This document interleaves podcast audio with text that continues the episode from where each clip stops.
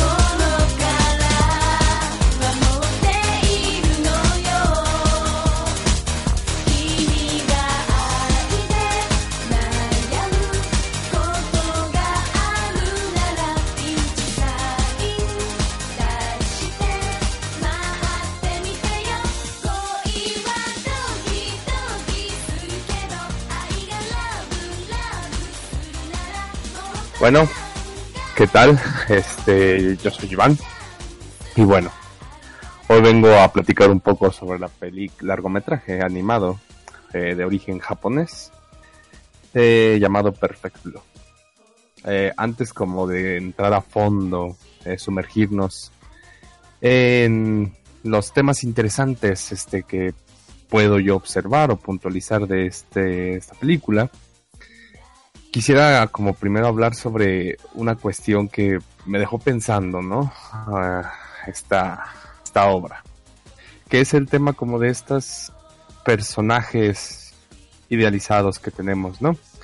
Eh, ¿a, qué personajes me refiero? Bueno, a los personajes que se dedican al mundo del entretenimiento, al la farándula, ¿no? Ya sea desde futbolistas, bueno, futbolistas, de, deportistas, para como generalizar un poco más, actores, actrices, este, comediantes, músicos, etcétera, ¿no?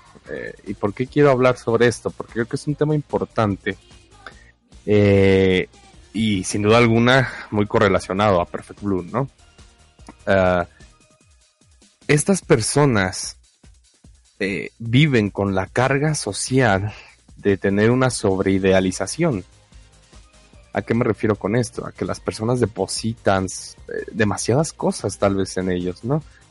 Y esta sobreidealización muchas veces nos lleva a olvidar que son seres humanos.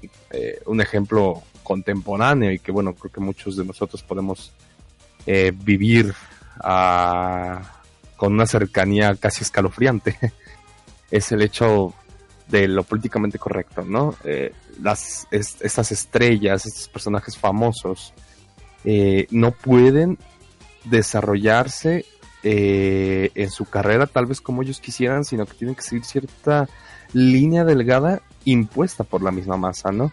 Eh, sin duda alguna es como un efecto histórico, dinámico, es decir, este, que es dependiendo la época, ¿no? Porque bueno, dependiendo la época va cambiando las visiones de la sociedad, la moral, etcétera.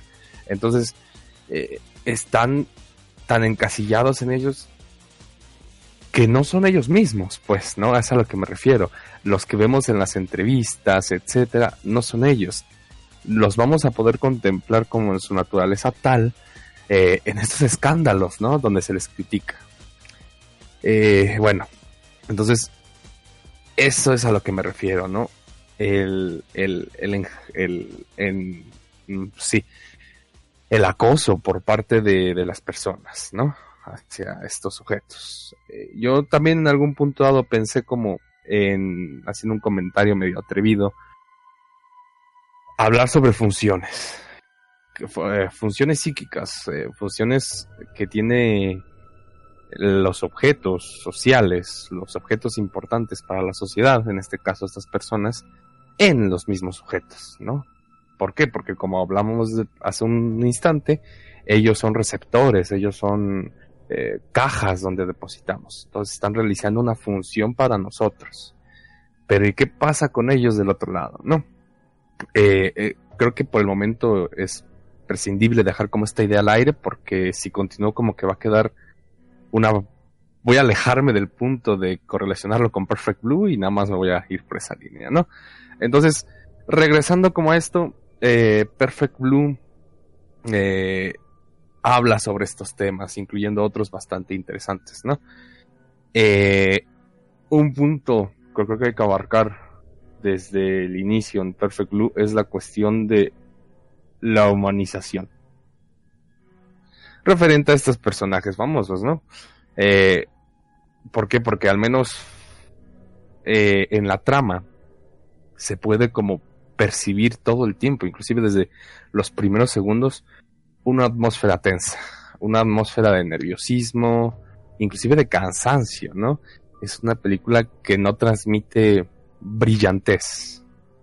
Ajá, como lo que podríamos estar acostumbrado en un largometraje comercial, que es como de, ay, iniciamos y qué mundo tan bello, o qué colores tan despampanantes. No, no, aquí es apagado, aquí es real, ¿no? Porque la realidad es aburrida.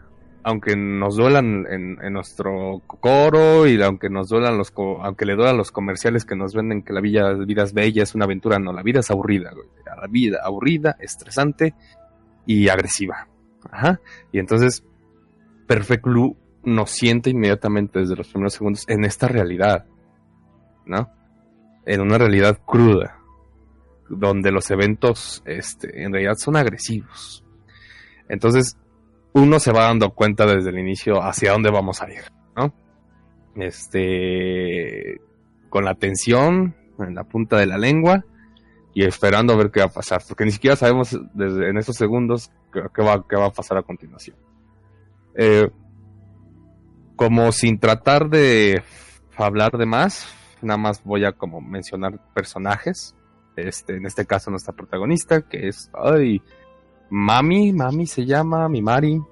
Disculpen como la poca retención que tengo para los nombres, pero bueno. Este, nuestra protagonista, ¿no? Eh, joven, con expectativas, este, de un cambio en su profesionalidad, ¿no? Este, porque ella es una idol. De estas famosas idol japonesas. Que son que se dedican a dar este espectáculos, ah, bueno, eh, tal vez sonando un poco despectivo, yo los llamaría infantiles, ¿no? Aunque su público es casi nulamente infantil y en realidad es más para, pues, jóvenes con cierta edad ya más avanzada, ¿no? Pero bueno, que inclusive esto se logra eh, ver en, estos inicios de la película, ¿no? Eh, para después encontrarse que, bueno, ella quiere dejar este mundo y pasar a otro, ¿no? El caso es que durante esta transformación, durante este, este cambio de rol por parte de nuestra protagonista, eh, podemos encontrar ciertos factores que nos dejan con, ahora sí como dirían en mi pueblo, ¿no? Con el Jesús en la boca. Eh, porque mm, ella vive a lo que yo categorizaría una un drama psicológico. Y con finales...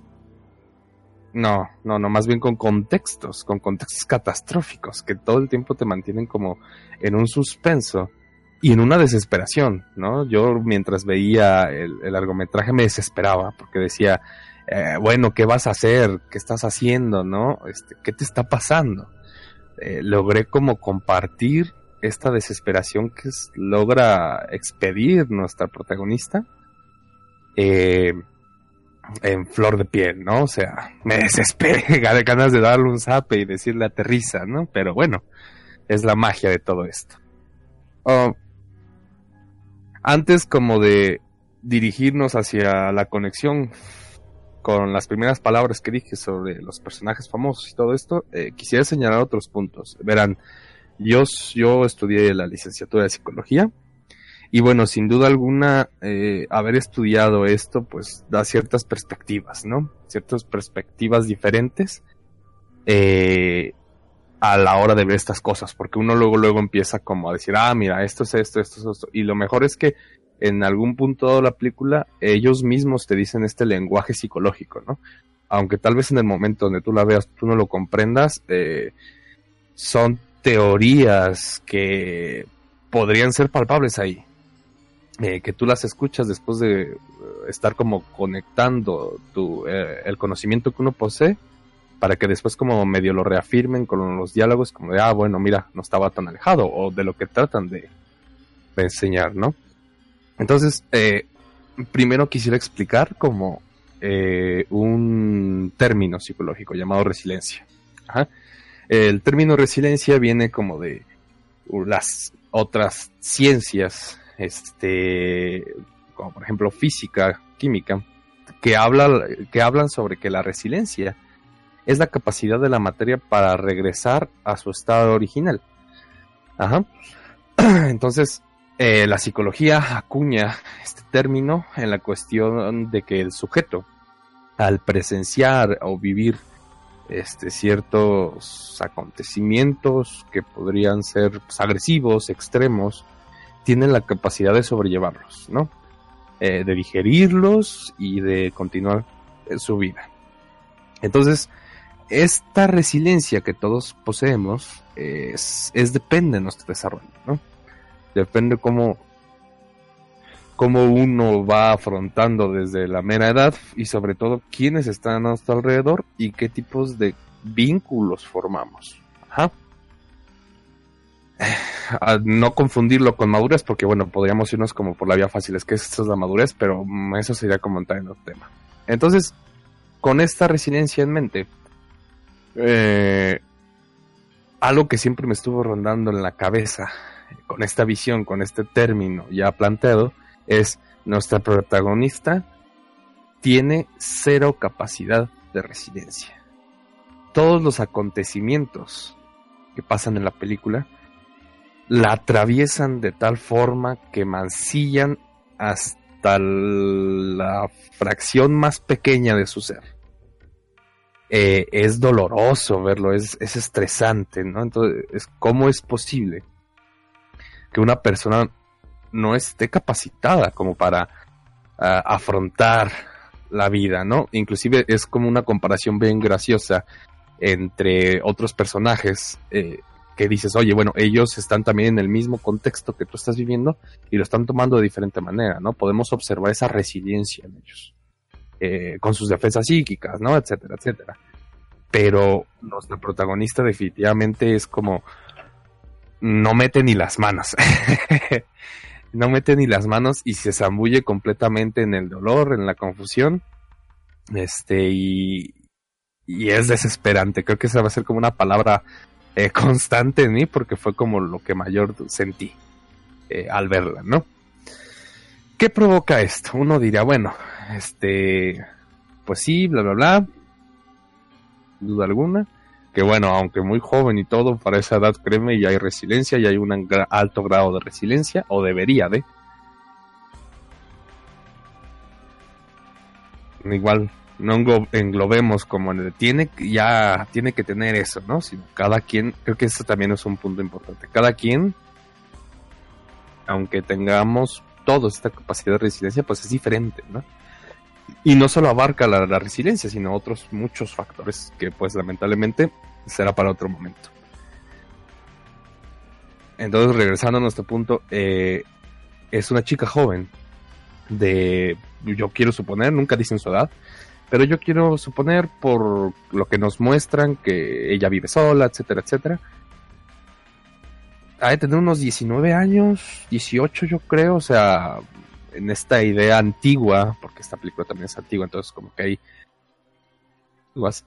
este mm, de independencia, ¿no? Entonces yo creo que sí, sin duda alguna está como por esa edad, tal vez los 20 años, como exagerando mucho. Y entonces, que ella sufra esto, ¿no? ¿Por qué digo que eso está preparado? Es como esos detalles que uno, uno desde el aspecto psicológico llamaría el arte de lo obvio, ¿no? Las cosas son tan obvias que las naturalizamos y a veces no las detectamos, ¿no? Como que es como es tan natural que lo pasamos de vista. Y entonces, a lo largo de todo el argumentaje nos damos cuenta que en realidad nuestra protagonista está sola. No tiene ningún contacto en realidad. Logramos observar en algún momento una llamada de su madre para ver, para saludarla, una plática súper genérica, pero mínima, ¿no? Las figuras de vínculos que tiene ella son inexistentes.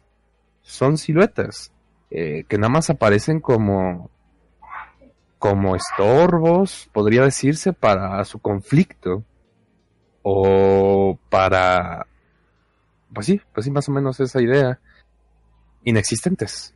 Entonces, uno diría, bueno, la vida solitaria no es tan mala, sí, sin duda alguna no es tan mala.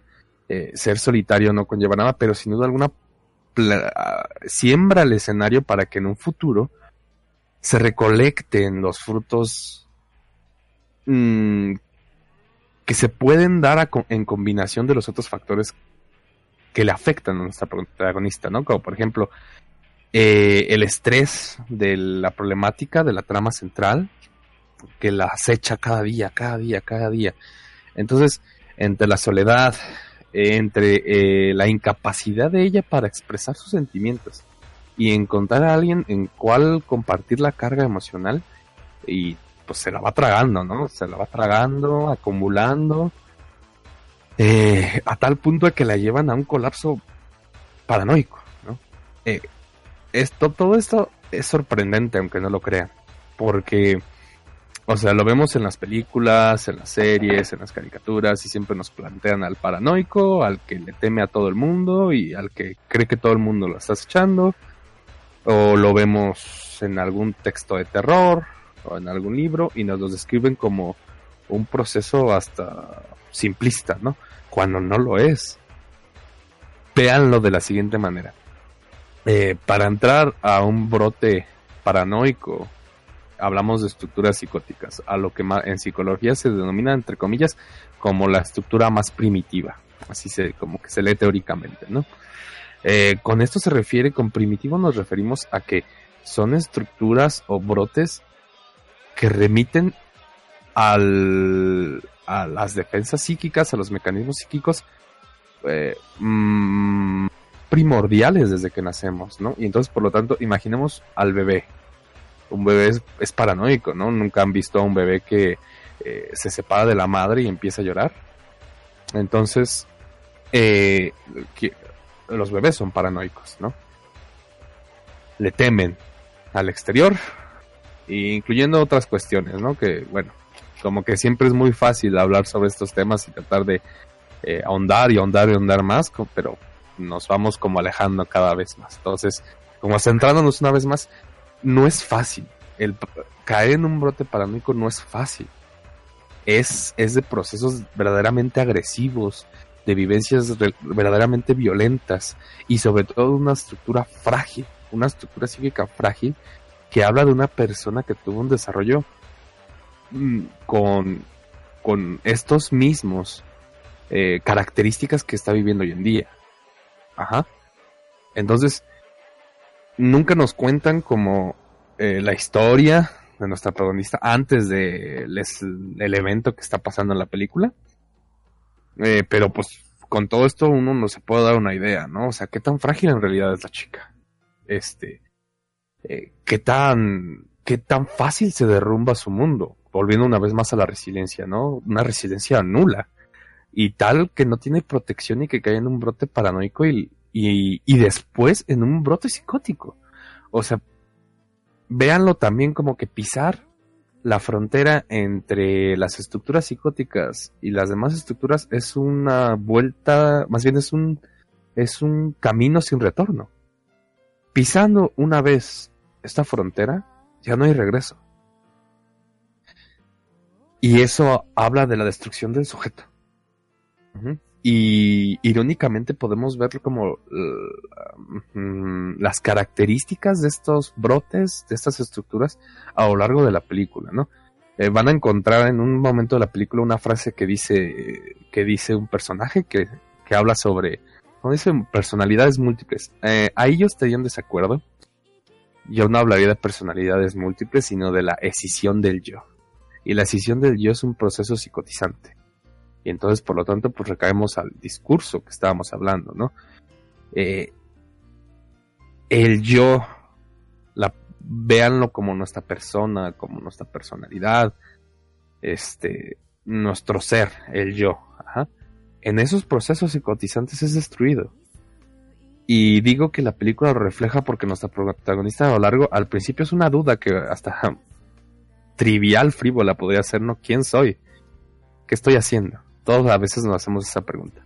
Pero lamentablemente para nuestra protagonista, y gracias a estos procesos psicotizantes y este escenario de, de violencia, de estrés, de, pues sí, de agresividad, cae en estos procesos psicotizantes y entonces estas preguntas ya no se vuelven simple curiosidad o simple ansiedad existencial, sino se formula y recae en la destrucción del yo podemos ver también en algún punto de la película donde nuestra protagonista ya no entiende qué es la realidad y qué es el, pues sí, la realidad externa e interna, ¿no? Lo que llamaríamos como comúnmente eh, la fantasía, la ilusión y la realidad. Y eso ya habla y remarca una vez de la sintematología de, del proceso psicotizante. Nuestra protagonista en toda la película, y cada vez va empeorando, este, cae, cae, cae más profundo hacia los procesos psicotizantes. Y es sorprendente que, bueno, esto no es normal, esto no es común, ¿no? Yo sé que, bueno, justifico todo esto. Si no estuviera todas estas características y todos esos procesos de los que estoy hablando, la película sería aburrida. Uno, uno vería como de, ah, bueno, ok, es la siguiente película de adolescentes que no saben qué son en la vida y, y lo solucionan con, con amiguitos y amiguitas, ¿no?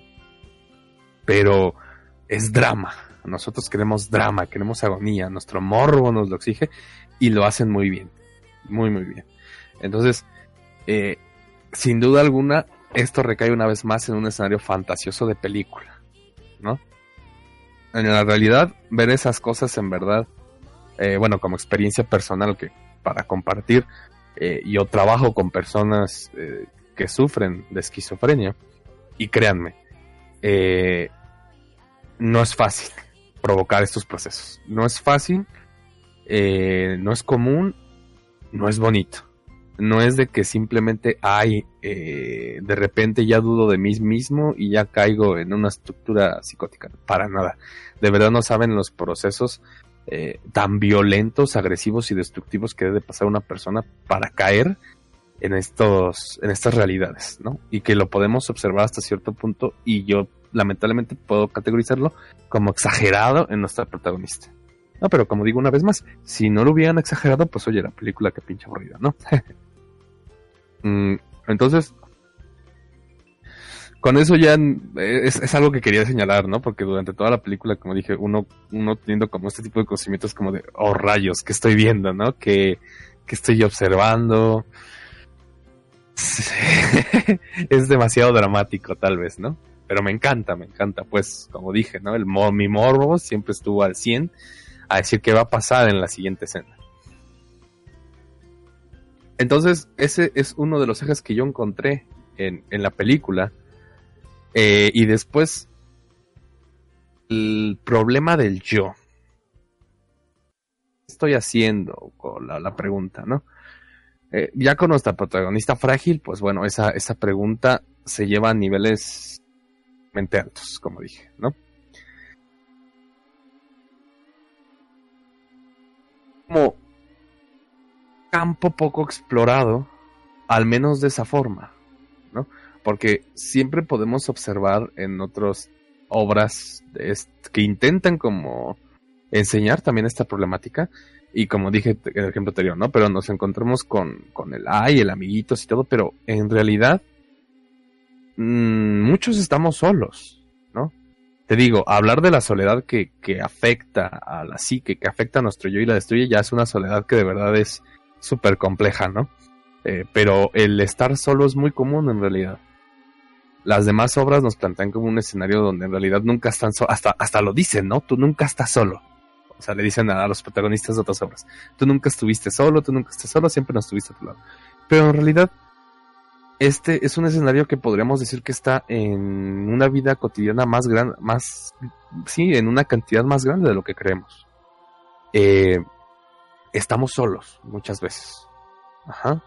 Y entonces, esta soledad en algunas personas es más común, ¿no? Bueno, como otro dato interesante, eh, por eso también podemos ver como el apego hacia eh, las redes sociales, ¿no? Es, un placebo hacia la soledad.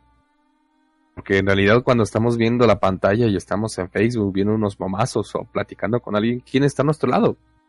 Nadie. Nadie está en nuestro lado cuando hacemos eso, pero nos llena, no, sí nos llena ¿no? no nos satisface esa parte, eh, ajá, como píldora placebo, esta parte de la soledad. Entonces, bueno, pero ese es otro tema también, ¿no? Eh, eh, lamentablemente este largometraje saca muchos temas a relucir y muchos temas de los cuales se pueden hablar. Es lo que también me parece como maravilloso, ¿no?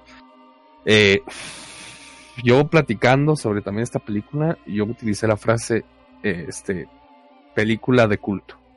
Yo en realidad no sé qué es culto yo tengo una concepción de cultura que es como de, bueno, en lo que le niegan como cultura es cultura en realidad. Es la, la antítesis de la cultura que ustedes promueven, ¿no? Entonces, no sé a lo que se refiere una película de culto. Yo creo que toda película es de culto porque refleja algo.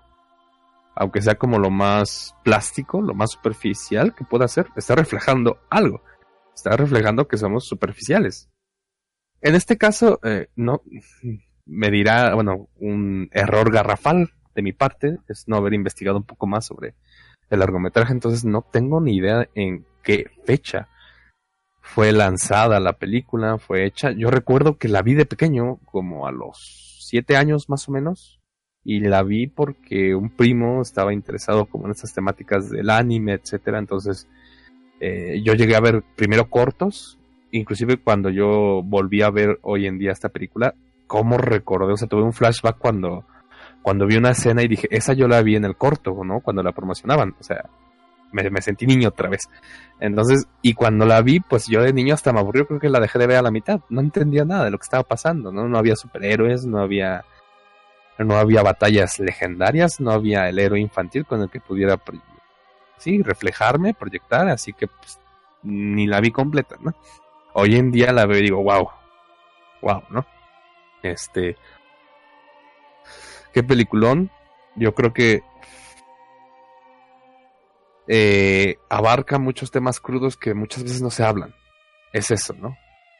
Eh, y que en realidad son tan comunes que los pasamos de vista. Claro, también bombardeados eh, por ciertas cuestiones, ¿no? Por ejemplo, somos tan bombardeados como lo que dije, la vida es aburrida pero nos bombardean con no, no es cierto, la vida es excelente, la vida es maravillosa, es una aventura, este, sal a buscar tus sueños. Y, es como la pastillita, lo que, cómo nos quieren anclar a esta visión tan infantil, frívola de la vida. Es como de, no, no es cierto, ¿no? La vida es más como lo plantea Perfect Blue. Es gris, es agresiva, es de venta y compra, ¿no? Porque hasta lo podemos ver en la película. Eh, lo que hablaba de que nuestra protagonista no tiene vínculos sus, y los únicos vínculos son como estos este, representantes que tiene. Y en realidad son meramente una correlación profesional, ¿no? En ningún momento de la película se sientan a practicar de, oye, ¿cómo te sientes? ¿No? Pero de verdad, o sea, una cosa es preguntar y otra cosa es en verdad hablar sobre eso. Entonces, las formalidades están, las preguntas tal vez están ahí de cómo te sientes, etcétera, pero en la profundidad simplemente se quedan en el intento. Y entonces esa es la triste realidad que muchas veces vivimos. En quienes descargamos las cosas. Eh, en dónde en realidad nos sujetamos. En nadie. ¿No? Entonces, eh, se me hace un muy buen ejemplo, un buen intento eh, mm, reflejar la soledad que todos en realidad vivimos, ¿no? Y bueno, y ni hablar de estas personas que, como mencionaba, estas personas famosas, uno no puede asegurar las cosas. Lleva a otros sujetos. Entonces yo no puedo decir que en verdad esos sujetos vivan una soledad. Eh, al menos en la película de Perfect Blue puedo decir que la protagonista vive una soledad abismal. Reflejé y es, y es analizable, ¿no? Escuché más o menos la historia de ella. Entonces, nuestro contexto real, cómo lo viven ellos, ¿no? sé, creo que sería interesante como hacer investigación y preguntarles directamente, ¿no? Porque ¿quién es más experto en su soledad que uno mismo? Uh, como retomando esta parte de los personajes eh, de farándula, que es, bueno, otro tema muy central o la base total de Perfect Blue. Aquí, eh, con las palabras de al principio de todo este discurso, eh, yo traté de señalar ellos también sufren, ¿no? Y que se idealiza. Algo que estuve recordando también a lo largo y como tratando de reflejar es los eventos que yo conozco de personas asimilan a lo que pasó en Perfect Blue. Eh, y inmediatamente recordé tres ejemplos: el de Emma Watson, el de Britney Spears y el de Justin Bieber.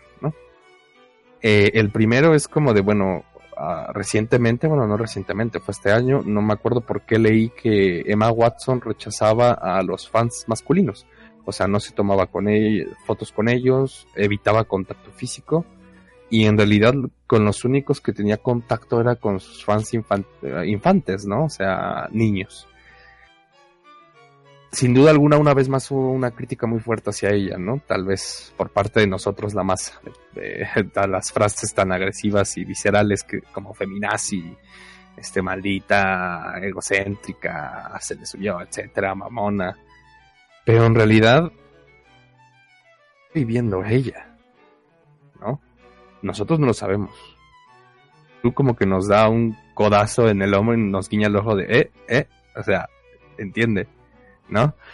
Eh, porque yo puedo apostar que ella ha sido acosada, ella ha sido inclusive asaltada de formas brutales, ¿no? Entonces, en un intento por rescatarse a ella misma, ahí está, ¿no? Eh,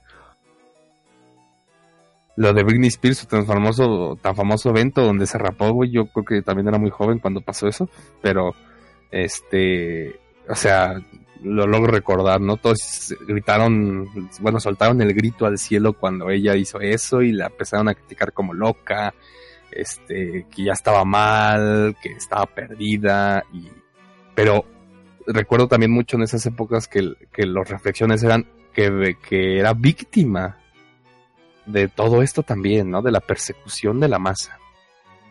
Y entonces, la película habla de tiempos pasados, Perfect Blue habla de tiempos pasados. Eh, les digo, tal vez mi, error garrafal fue no saber qué tiempo se postula, pero creo que yo entre los 80s y 90s, más o menos por esas etapas. Este, porque el internet más o menos como que hubo un boom ahí en ese entonces. Eh, creo yo, en mi ignorancia. Eh, entonces, yo puedo apostar que se ha ido intensificando este fenómeno. Recorda, oh, mira, justo ahorita acabo de recordar también el ejemplo del director de Guardianes de la Galaxia, ¿se acuerdan? Este, que cancelaron toda una película por un hecho así, porque la masa se sintió ofendida de la idealización que tenían del sujeto. O sea, para la masa no es importante la persona, sino qué representa, qué cargas, que más bien qué depositó la masa y qué está representando gracias a esto esa persona. La figura humana no importa, se deshumaniza y se vuelve un ídolo. Un ídolo intocable inexpugnable. Uta, y ahorita con los inquisidores de lo políticamente correcto, pues bueno, este, tienen que andar eh, caminando de una cuerda floja tan brutal que les digo, los que vemos ahí no son ellos. Para nada, les puedo apostar.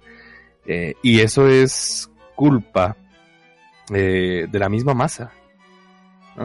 Porque sin duda alguna, mm, por muy adinerados que sean, por muy famosos que sean, la masa es la que les da de comer a esos tipos, los que los mantienen en sus tronos.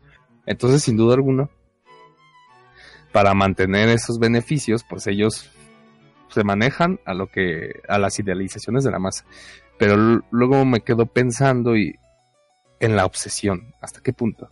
Yo no soy una persona que en realidad le, se fascine por los actores, los músicos.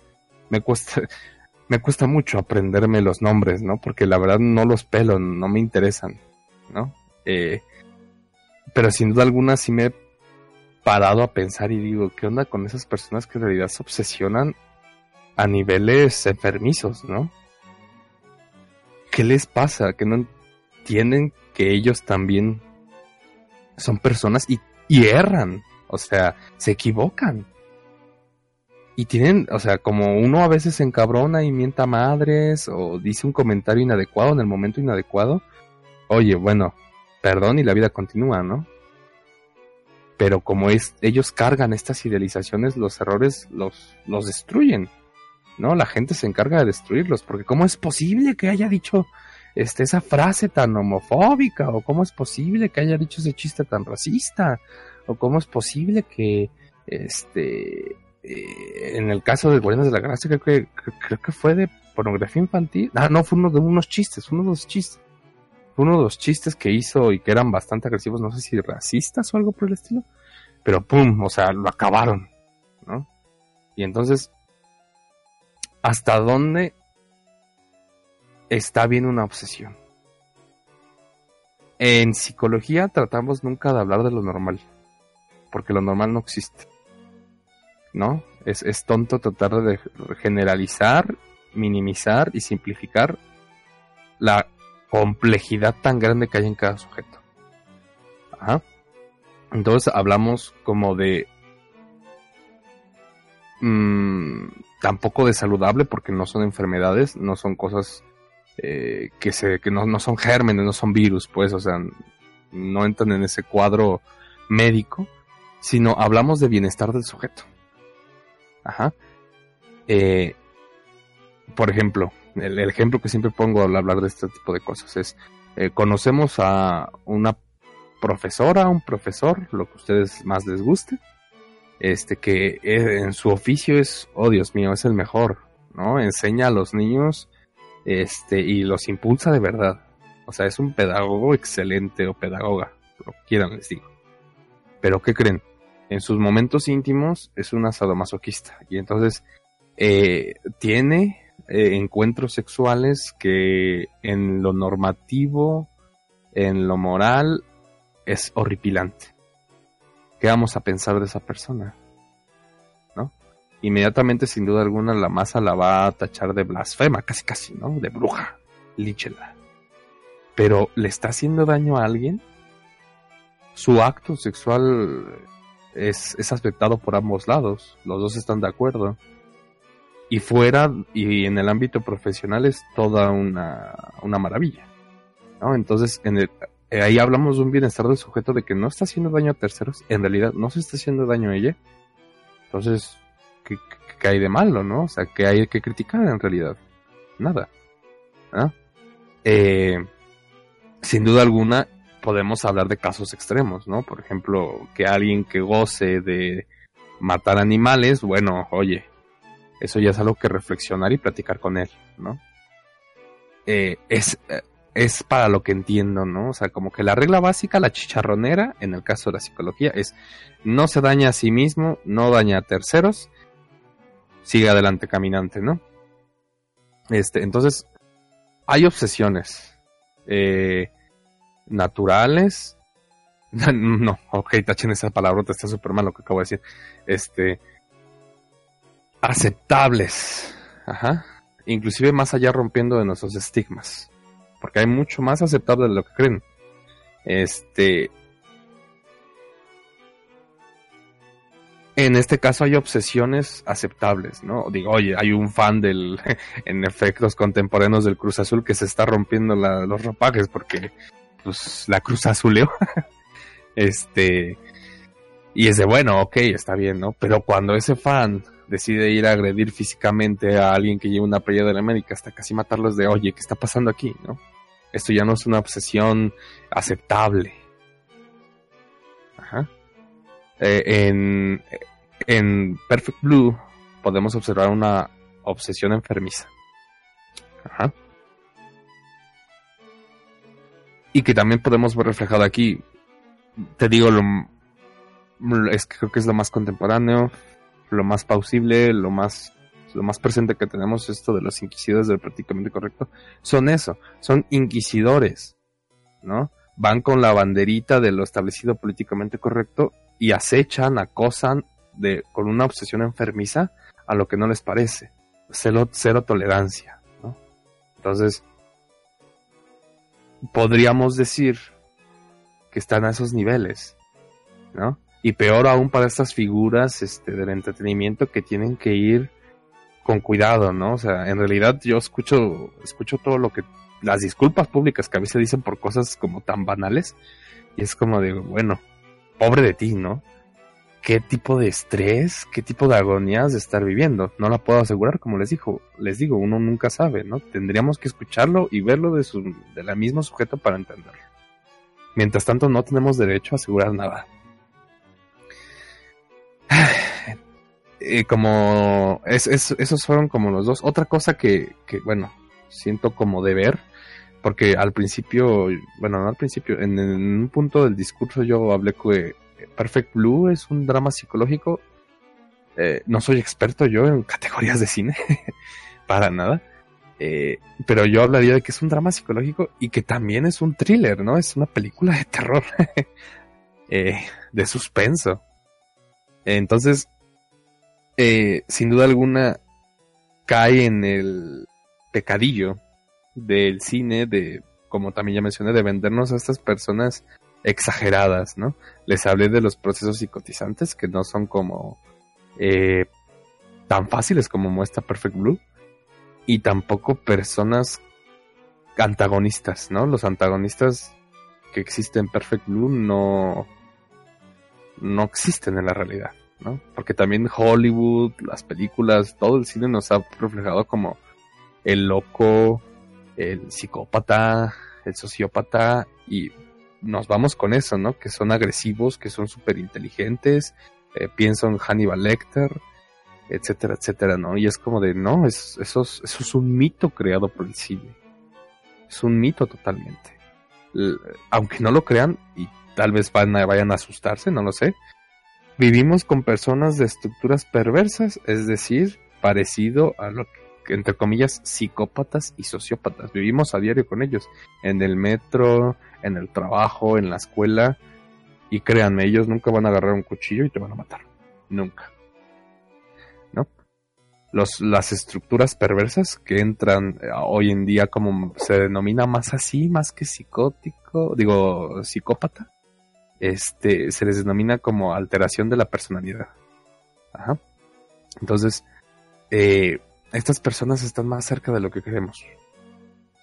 Y díganme, es este curioso, es este tenemos a estas personas con alteración de la personalidad más cerca de lo que queremos, ¿no? Y en realidad es bastante curioso cómo en realidad es, es, luego una broma que decimos los psicólogos, ¿no? Es, es más fácil que una persona de, estructura mayoritaria neurótica, entre comillas, lo socialmente aceptado, lo que todo el mundo quiere, es más probable que mate a las personas que una persona con que sufre de la alteración de personalidad. Ajá. ¿Por qué? Porque estas personas eh, que creemos que son asesinos en serie y son súper expertos en, descuartizar gente y son tan brillantes que, que sortean los problemas con una facilidad este pues tenebrosa son pura ficción, ¿no? Vienen de las novelas, vienen de las películas, porque esas personas, si bien no tienen la capacidad de vincularse o su vinculación es muy diferente a la que comúnmente conocemos como amistad, cuate, familia, etcétera, eh, comprenden a la sociedad y saben que si no actúan como la sociedad, pues son rechazados, aislados y pues van a acabar mal, ¿no? Entonces actúan como está, establecido lo socialmente, está establecido lo socialmente aceptable. Eh, en cambio, el neurótico que somos como todos nosotros, la mayoría de todos nosotros, es este como lo que le pasa a nuestra protagonista en Perfect Blue. Acumulamos, acumulamos, acumulamos, acumulamos hasta que llega el punto donde no lo aguantamos y ahora sí, agarramos un arma y vamos por la calle, ¿no? Haciendo ah, eh, cosas catastróficas. Entonces, es, estos a lo que les llaman locos, eh, sociópatas, psicópatas hollywoodenses de película, de novela, son eso, son seres ficticios, ¿no? No, no existen. Nunca, nunca han existido una persona así. Sin duda alguna hay extremos, sí. Ah, como mencioné, hay personas de estructuras neuróticas, que es lo socialmente aceptable, este, que llegan al asesinato. Hay estructuras perversas, eh, como esta alteración de la persona, que llegan a hacer asesinatos, sí, sí la hay. También hay personas que sufren de esquizofrenia, de estos procesos psicotizantes, y también han asesinado. Sí, sí hay esos casos, son mínimos, mínimos totalmente, este, y no son como a lo que nos pintan, ¿no? Para nada. Bueno, ya con eso en mente es que sentía como que tenía que verse porque abarca una vez más como antagonista a este, tipo de visiones, ¿no? Del loco, etcétera. Entonces, eh, una vez más, como dije, es menester que hiciera eso, si no la película sería aburridísima. Entonces es aceptable, es ficción, es drama, es una película. Pero evitemos como llevarlo a la vida real. De, quedémonos con el buen sabor de boca que nos deja la película y hasta ahí. Entonces, eh, esos son como los puntos, los ejes, las piedras angulares que yo detecté de la película. Eh, sin duda alguna, como la trama es bastante agradable. Eh, como también platicando de esta película lo dije, si eres de las personas que a los 20 minutos trata como de, de identificar quién es el culpable, qué va a pasar, tratar de predecir lo que está pasando, lo que va a pasar, esta es la película para ti, ¿no? Yo soy de esas personas, de verdad, en el momento en que yo empiezo a ver una película, trato de ir conectando todo lo que pueda para saber en qué va a acabar, ¿no? esa labor es muy fácil cuando es una película muy obvia, algunas veces más complejo, ¿no? Y esta es sin duda alguna de las más complejas porque me engañó. Me engañó totalmente. Yo eh, logré como ver las pistas y dije algo está, ahora sí como el meme, espera un momento, hay algo mal aquí, ¿no? Este, hay algo sospechoso. Eh, pero nunca logré conectar porque lo ocultan tan bien que es como de malditos, me atraparon. Estos bastardos me mintieron, ¿no? Entonces, Perfect se me hace una buena obra. Si eres, si, eres una persona que está interesada en la psicología o que tiene ya conocimiento de psicología, sin duda alguna es una obra exquisita donde puedes como aplicarla libremente y que en verdad es funcional a la hora de la trama.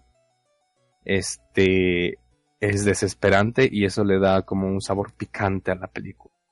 Eh, Perfect Blue pues un perfect score, ¿no? Qué mal chiste acabo de decir. Eh, por mi parte eso es todo. Eh, sin duda alguna lo recomiendo. Y eso fue todo la cápsula informativa. Hasta luego.